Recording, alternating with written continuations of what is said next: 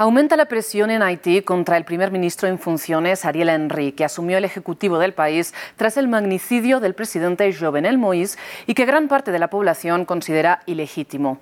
Henry se aferra al poder alegando que la situación de inseguridad le impide celebrar elecciones, pero la oposición lo responsabiliza a él del creciente espiral de violencia. De hecho, según Naciones Unidas, este enero fue el mes más violento de los dos últimos años en el país. Más y más personas desplazadas en Haití. En Puerto Príncipe, la capital, centenares de familias huyeron de sus casas el lunes en medio de nuevos enfrentamientos entre pandillas. Los desplazados no tienen a dónde ir, campan cerca a una estación de policía. Tenemos muchas víctimas, aún no sabemos quiénes ni cuántas, pero estamos seguros de que serán muchas víctimas porque hoy ha sido un tiroteo intenso en una zona abierta.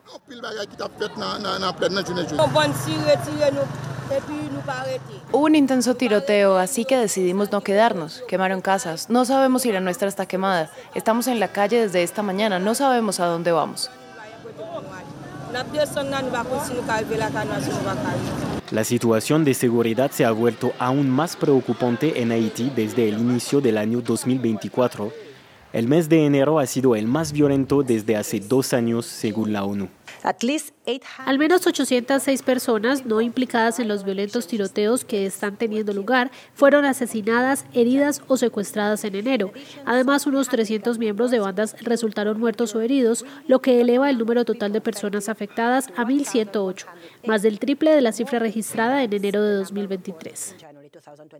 A la violencia de las pandillas se suma un contexto político muy tenso la semana pasada, grandes protestas ocurrieron para exigir al primer ministro Ariel Henry que deje el poder. Un acuerdo pactado después del asesinato del presidente Jovenel Moïse contemplaba su salida del poder el pasado 7 de febrero, pero esto no fue respetado.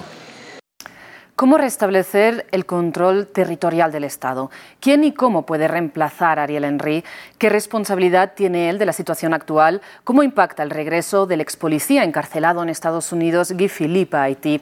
¿Va a llegar la misión multinacional liderada por Kenia? ¿Qué papel debe jugar la comunidad internacional? ¿En qué punto está la investigación por el magnicidio de Jovenel Moïse? Lo debatimos en France 24 con Sabine Manigat. Ella es socióloga, politóloga y consultora investigadora en la Universidad Quisqueya de Haití, y también con Luis Jean-Pierre Loriston, doctor en ciencia política. Sabine, Luis, muchísimas gracias por aceptar esta invitación al debate de France 24. Antes de empezar, les recuerdo a ustedes, a nuestra audiencia, que pueden hacernos llegar sus opiniones en las redes sociales de France 24 con el numeral El Debate F24 y que también pueden repetir este y todos los programas del canal precisamente en nuestro canal de YouTube y en las principales plataformas de audio en Apple Podcasts, Spotify, Deezer y Tuning. Ahora sí, empezamos a abordar la situación en Haití. Sabine y Luis, luego nos remontaremos en el contexto del país, pero antes, para dejar claras sus posturas de análisis, les pido eh, una breve referencia a, según ustedes, qué pasó este mes de enero, por qué hay esta escalada de violencia. Sabine, empiezo por usted.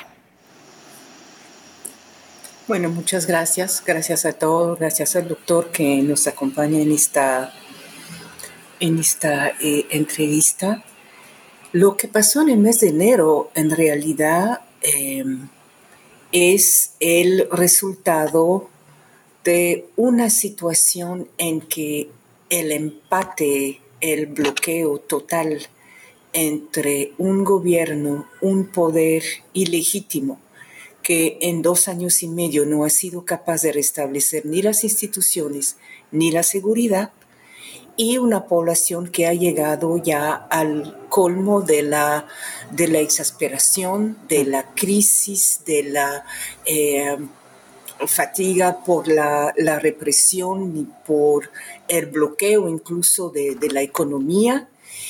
Y esto se cristalizó en una fecha eh,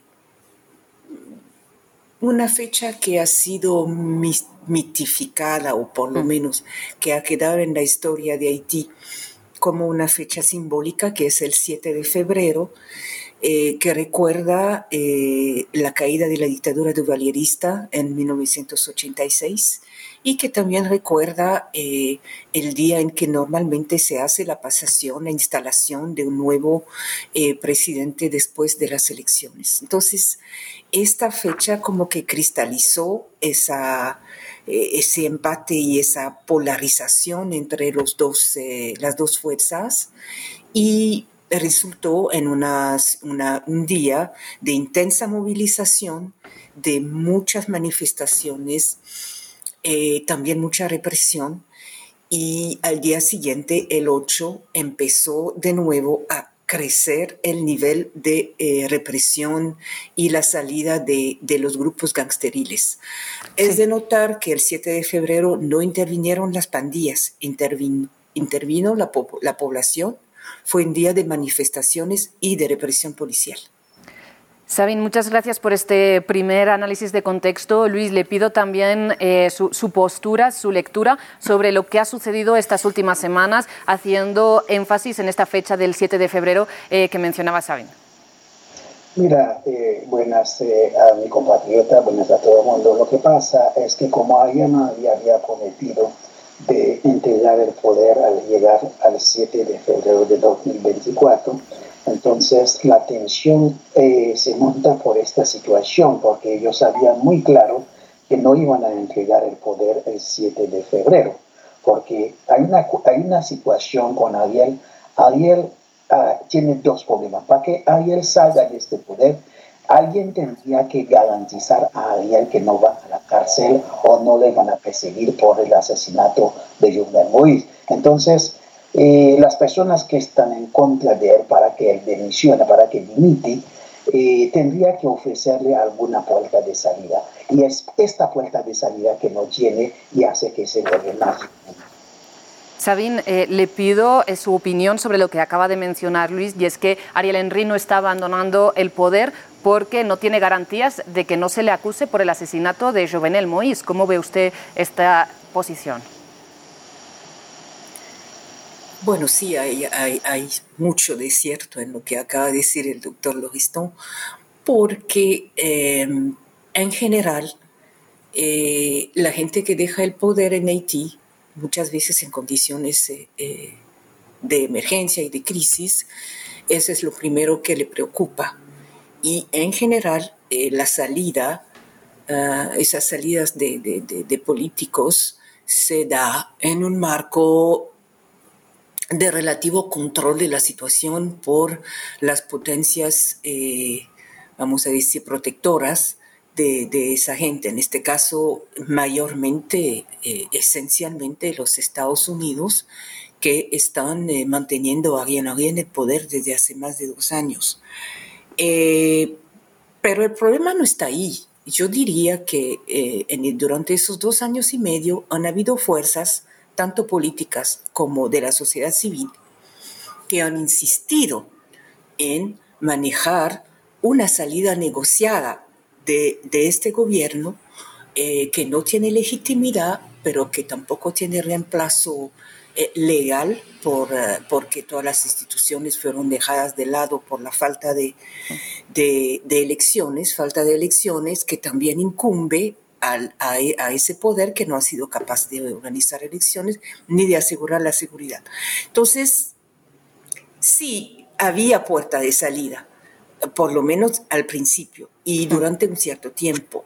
Han habido algunas, eh, eh, eh, algunos intentos con la CARICOM, con la OEA, con, con instituciones norteamericanas para facilitar una negociación, pero una negociación que debería de desembocar en la salida de, de Pero como se niega, estamos en esa situación de empate.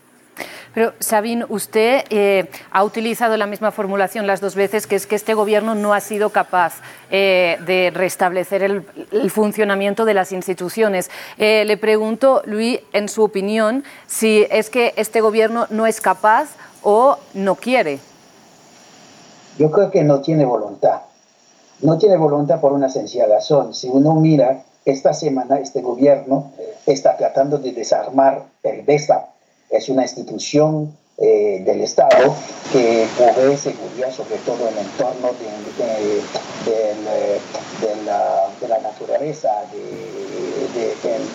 no me acuerdo el nombre, el BESA. Entonces, ¿qué pasa? Ellos quieren desarmar al BESA. BESA tiene más o menos unos 15 mil 15 soldados bien entrenados.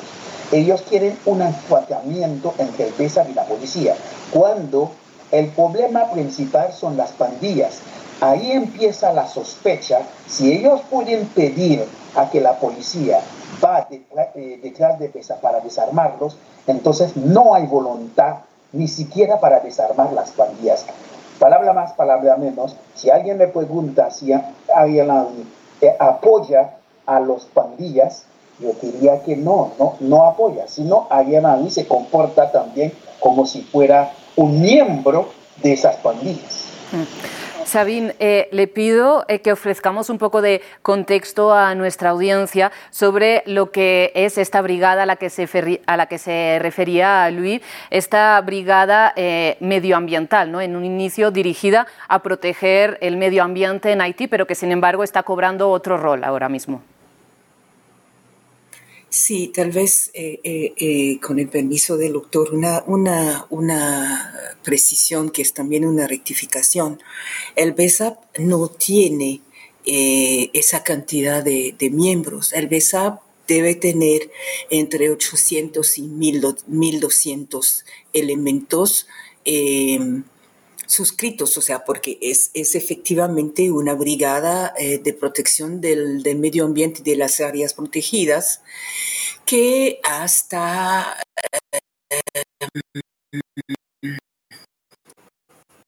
cuando fue la crisis de la...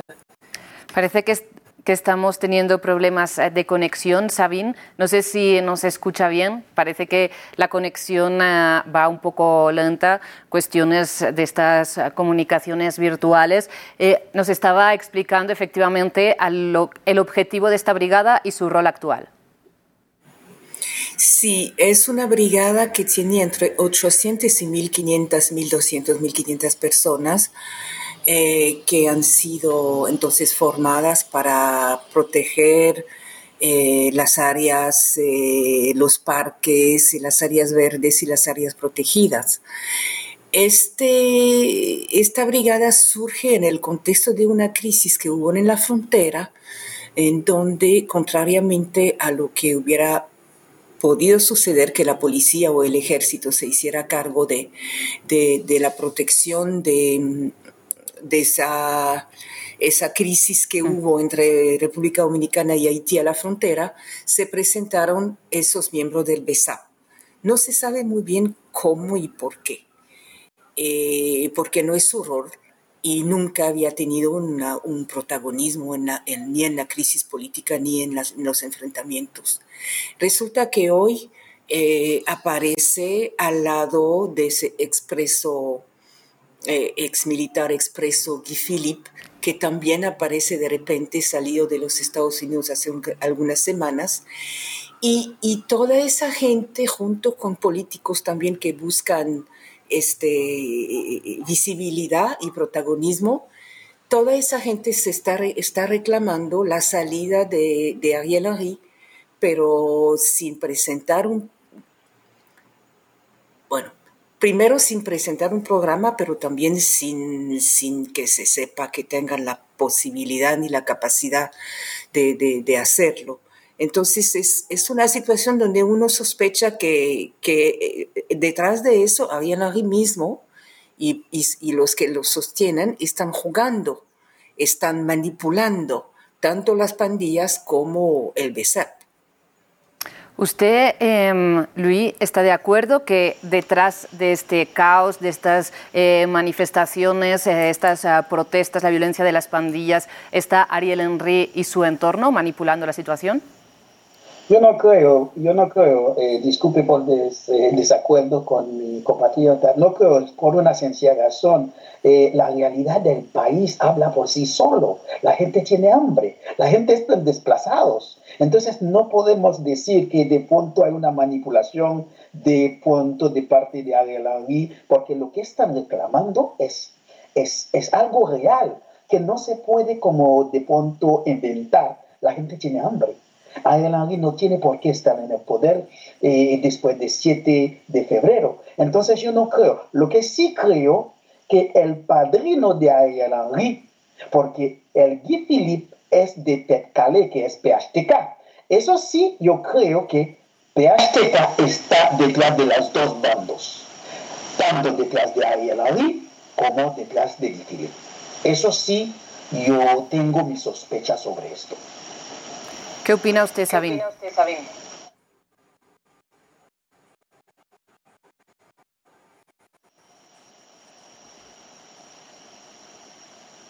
Sabine, no sé si nos escucha. Le preguntaba su reacción a lo que ha dicho Luis.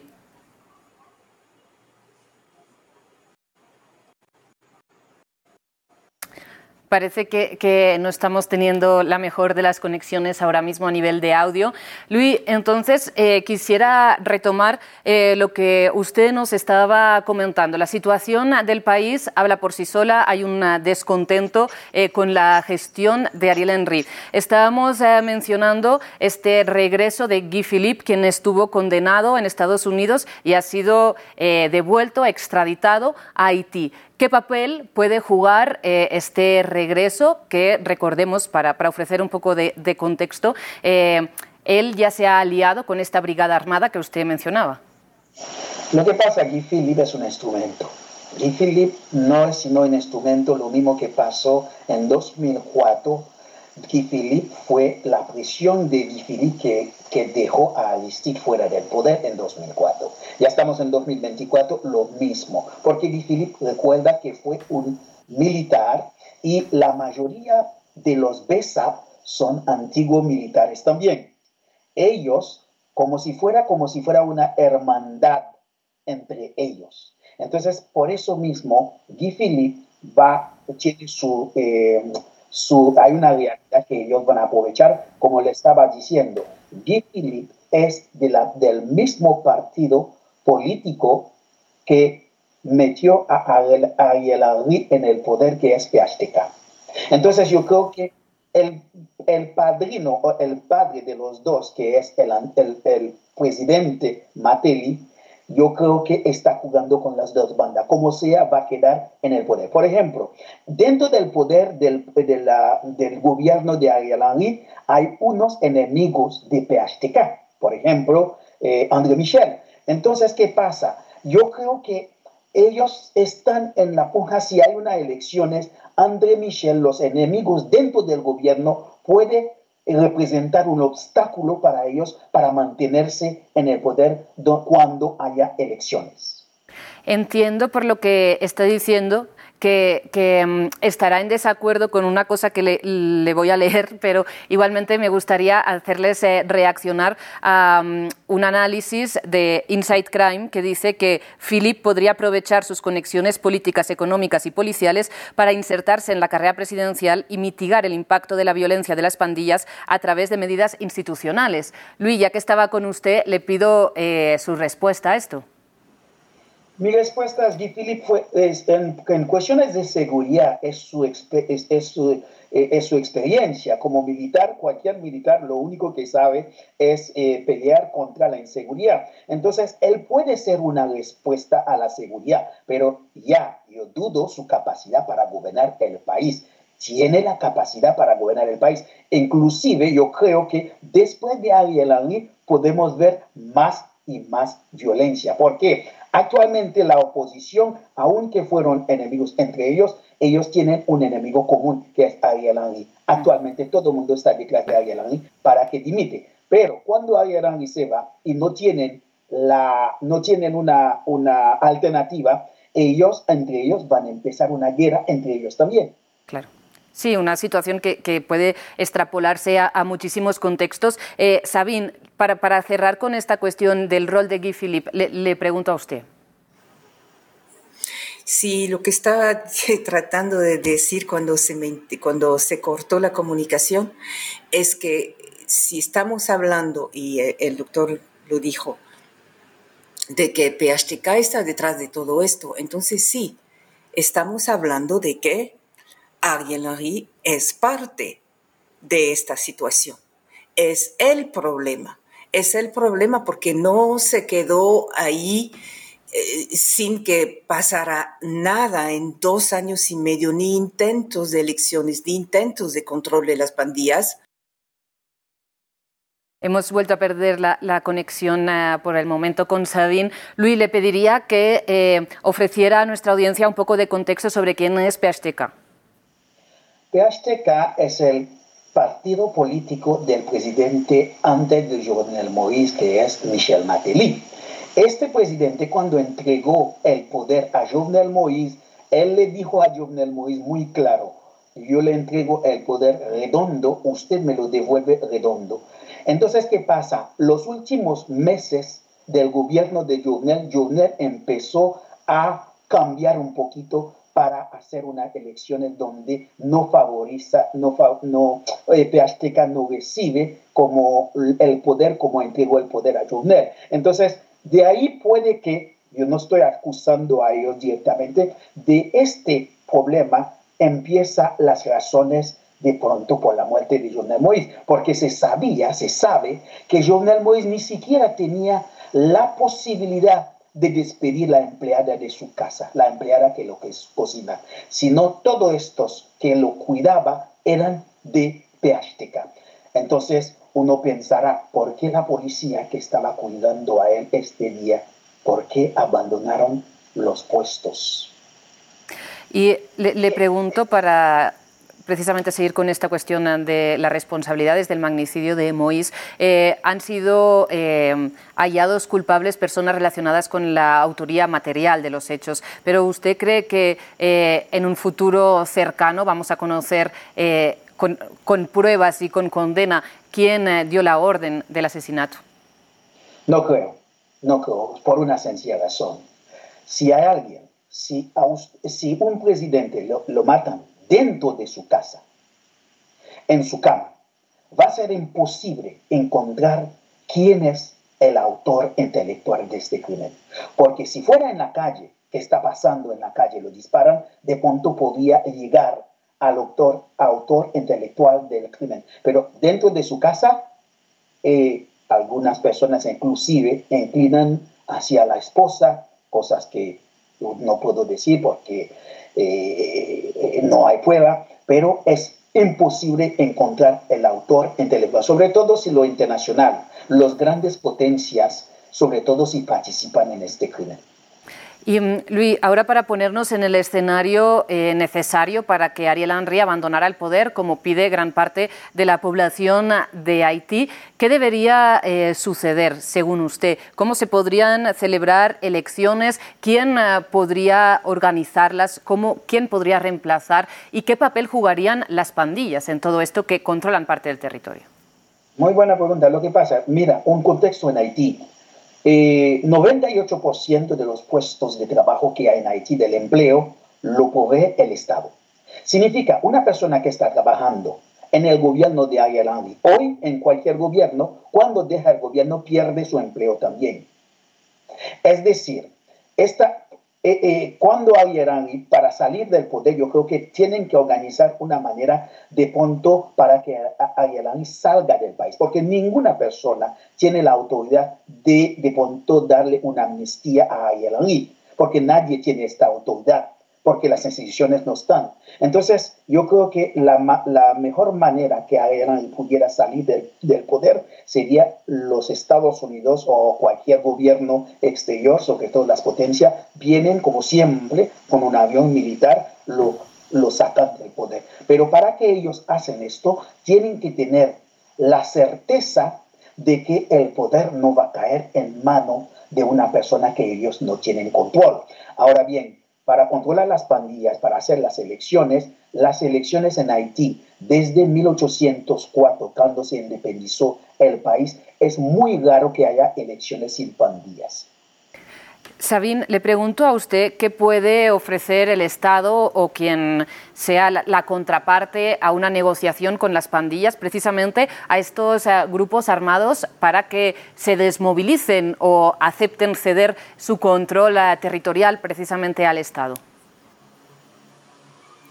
Bueno, es, e, e, es, complicado plantear la cosa así porque es, e, es darle crédito a un desarrollo gangsteril que no tiene absolutamente nada que ver con oferta política cualquiera eh, cuando uno habla de, de, negociación.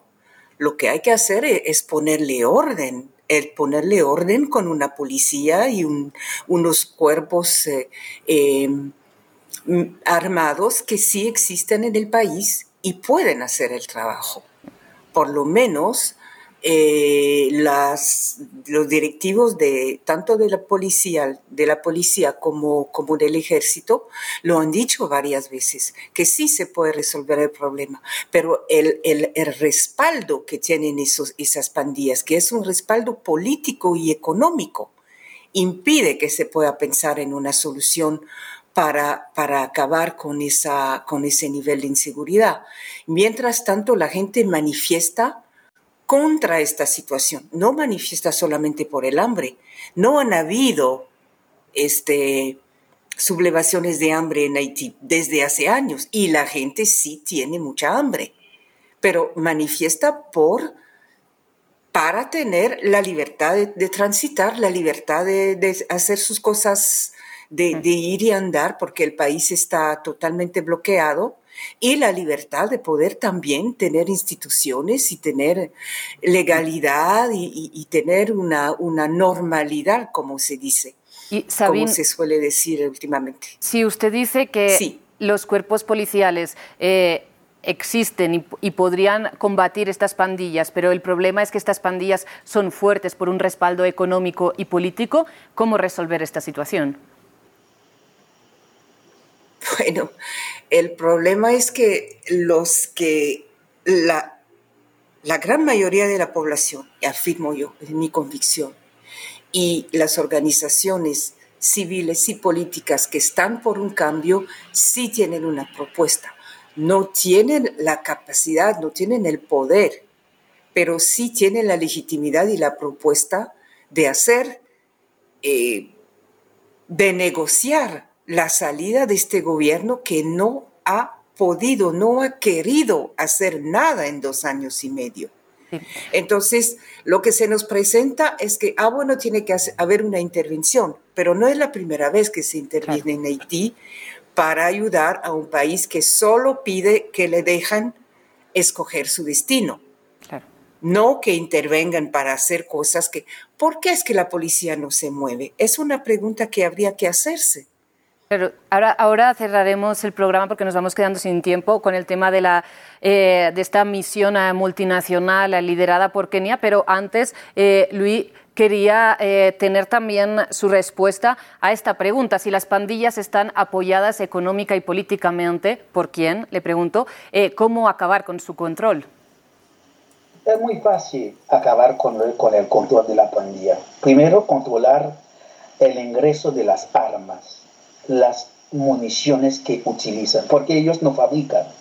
Primero, es como significa tenemos instituciones que controlan la, el ingreso de las armas y de las municiones. Con esto, yo creo que empiezan a fortalecer las instituciones y que la policía y la Fuerza Armada sean como en mano, como si fueran instituciones del Estado, no al servicio de políticos, no al servicio de gente privado, sino al servicio del Estado. Por supuesto, se necesita una mejor remuneración, porque la policía gana mucho menos que cualquier pandilla con chanclas. Muy, muy rápidamente, Luis, le pregunto, ¿de qué intereses privados habla? A intereses privados hay personas en Haití que tienen puertos, que son dueños de puertos. Imagínese una persona donde entra contenedores y esta persona no tiene que decir nada a nadie, solamente el contenedor llega como si fuera eh, en su casa.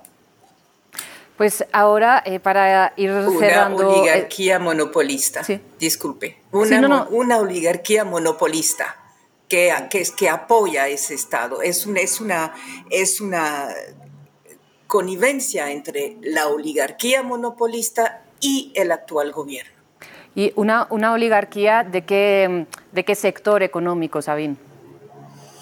de los, sectores, de, los principales sectores económicos de este país, que son eh, la, las maquiladoras, las instituciones, las, perdón, las industrias de, de reexportación, eh, el gran comercio de algunos, eh, algunos productos de exportación con, como el café, el cacao, el vetiver, y por supuesto el, el comercio import-export que en realidad está acabando con la agricultura de este país y está enriqueciendo a, esa oligarquía, que, que controla los puertos, que tiene los puertos, como bien decía el doctor Loison.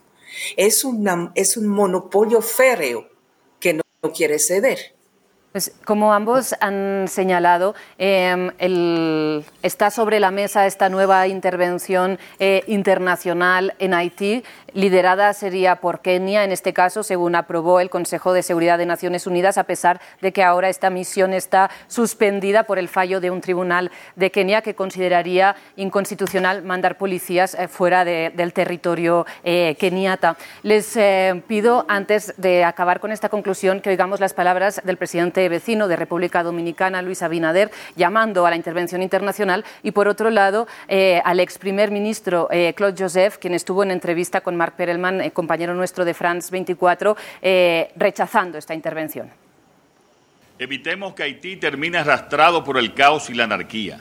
No permitamos que la crisis que allí se vive se expanda por toda la región. O luchamos juntos para salvar Haití o lucharemos solos para proteger a la República Dominicana. Es un llamado a la comunidad internacional y a Francia en particular para que dejen de apoyar a este primer ministro que está utilizando el sistema judicial haitiano a su favor y que quiere convertir a Haití en una dictadura total a toda costa. Así que detengan este apoyo y mejor apoyen al pueblo haitiano. Por eso llamo a la movilización general en todo el país. Sabine, en su opinión, ¿cuál debería ser el rol que juegue la comunidad internacional, eh, si debe jugar alguno, para resolver la situación en Haití? Por supuesto, Haití no está aislado, no puede quedar aislado. La comunidad internacional tiene un papel que jugar, pero el primer papel, eh, por lo, por digamos los aspectos históricos que conocemos, el primer papel es, es el respeto a la soberanía de ese país un respeto que permitiría que tuviéramos eh, eh, soluciones alternativas novedosas para reconstruir un país donde todas las instituciones están en estado de eh, ilegalidad, o sí, de ilegitimidad porque no han habido elecciones.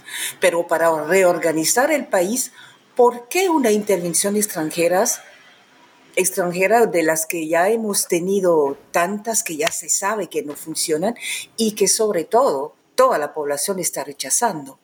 Lo primero que rechaza esa población es la intervención extranjera.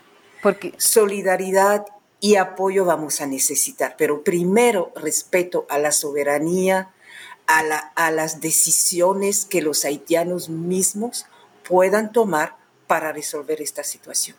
Porque claro que hay parte de la población que considera ilegítimo a Ariel Henry, pero fue él quien solicitó esta misión internacional. Eh, Luis, ¿qué opina usted? Mira, Ariel Henry solicitó la intervención internacional para protegerse. Yo miro bien las intervenciones de ellos cuando hablan en radio, en televisión, siempre están hablando, estamos esperando a la, a la, a la fuerza multinacional para controlar esto. Pero ellos, ellos quieren la fuerza internacional para segurizar, para asegurar la continuidad de Ariel Henry en el poder. ¿Por qué? Si usted trae, si traemos mil soldados, mil policías kenianos, ellos no van a estar donde están las pandillas. Ellos van a proteger las grandes instalaciones y las casas de los ministros. Ellos no van a ir donde hay problema de desplazamiento de la población. Pues Luis Sabín, nos quedamos sin tiempo, así que les pido una conclusión muy rápida sobre qué consideran que va a pasar si Ariel Henry se continúa aferrando al poder. Sabín, muy rápidamente. Solamente puede, puede eh, empeorar la situación no hay otra salida que eh, eh, realmente permitir un cambio de gobierno que permita empezar a reconstruir el país. Y hay soluciones, hay fuerzas, hay una gran necesidad y la población haitiana con sus organizaciones, sus, asociaciones como el Grupo Montana, eh, tiene, tiene soluciones a la vista y tiene la voluntad. Luis, su conclusión. Mi conclusión es que Ariel Henry no va a querer salir del poder. Ya no va a ser fácil es algo que los Estados Unidos dice que vamos y lo recogen en Haití, pero ellos no van a salir del poder. Y la, la, peor de las cosas que puede pasar a él, lo mismo que pasó a Jovenel Moïse. Luis Sabin, pues lamentablemente nos quedamos sin tiempo. Ha sido un análisis muy interesante. Lamentamos los problemas eh, técnicos que han ido surgiendo, pero les agradezco muchísimo su participación en esta emisión del debate. Seguro que tendremos ocasión de volver a conversar. Muchísimas gracias y buenas noches para ambos.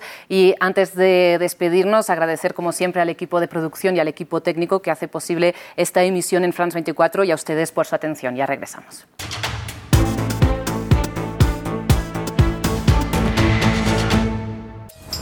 RFI y France 24 presentan La actualidad cultural en Francia en todos los ámbitos de la creación, desde el cine francés a la literatura, pasando por las artes plásticas, la música, el cómic o las culturas urbanas. Tienen cita con nosotros en Carrusel de las Artes. El Carrusel de las Artes, en colaboración con RFI, presentado por María Carolina Piña.